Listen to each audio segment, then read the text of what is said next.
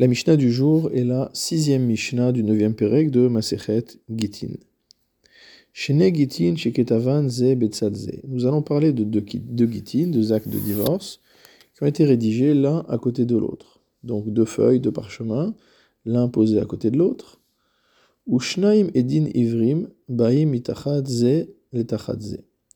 Et nous allons avoir d'abord deux euh, témoins qu'on appelle Ivrim, hébreux, parce qu'ils vont signer en hébreu. Ces deux témoins hébreux vont signer comme on a l'habitude, c'est-à-dire le, le prénom de la personne, avec marqué à côté Ben, le fils d'eux, et le prénom du père, suivi du terme Ed, donc par exemple Reuven Ben Yaakov Ed.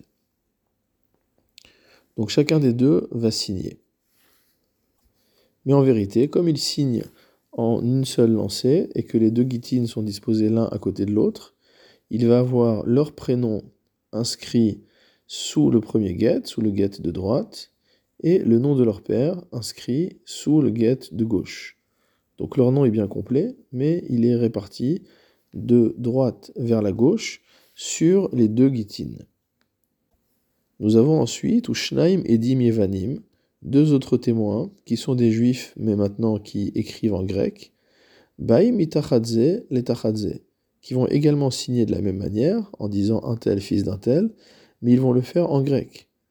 Or, le grec va s'écrire de la gauche vers la droite. Donc cette fois-ci, le prénom des témoins qui signent en grec va se trouver sous le guet de gauche, et le prénom de leur père sous le guet de droite. Quel est le statut de ces guitines? La Mishnah nous dit Et marishonim imo kacher.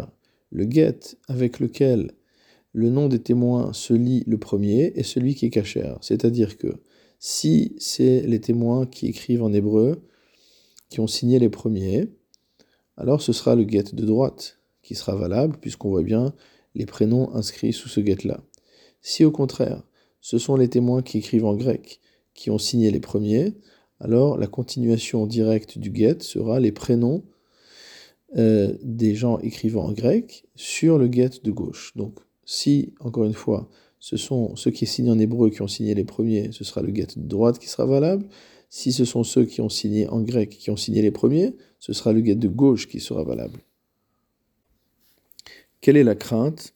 Pourquoi dit-on que seul l'un des deux get est valable? Parce qu'on a peur que, par exemple, après que ceux qui écrivent en hébreu aient signé de droite à gauche, les Grecs également inversaient leur sens d'écriture et signaient également de droite à gauche en écrivant d'abord leur prénom à droite, puis ensuite le nom de leur père à gauche. Auquel cas, ça voudrait dire que les quatre témoins auraient signé du même côté et que seul un des deux seuls get est valable. Donc c'est pour ça que pour euh, prendre en compte ce risque, on ne va valider que le get à la suite duquel figure le début de signature des deux premiers témoins.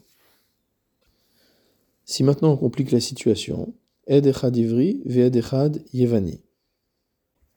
On a d'abord la signature en hébreu, puis ensuite une signature en grec, et encore une fois, Ed Yevani, à nouveau une signature en hébreu, puis une signature en grec.